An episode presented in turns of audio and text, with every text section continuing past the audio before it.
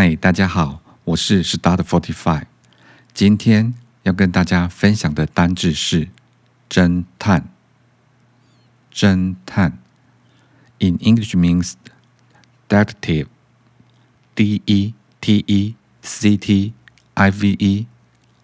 我们都知道，侦探是发现犯罪或其他状况下发生的事情，找到相关的人员。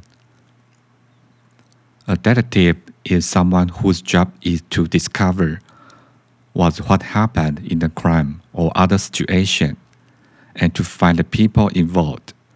一些侦探在警察里面工作，有一些则是在私底下工作。Some detectives work in a police force and other work privately. 例如，for example。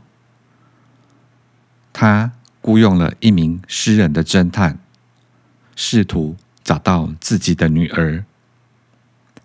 She hired a private detective in an attempt to find her daughter. A detective is someone whose job is to discover what what happened in a crime or other situation and to find the people involved. Some detectives work in a police force And other work privately。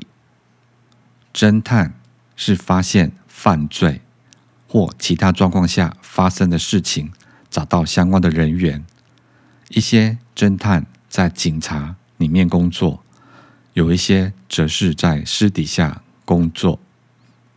侦探，侦探，detective，d e t e c t i v e。That's all for today. Hope you like. that Detective 侦探.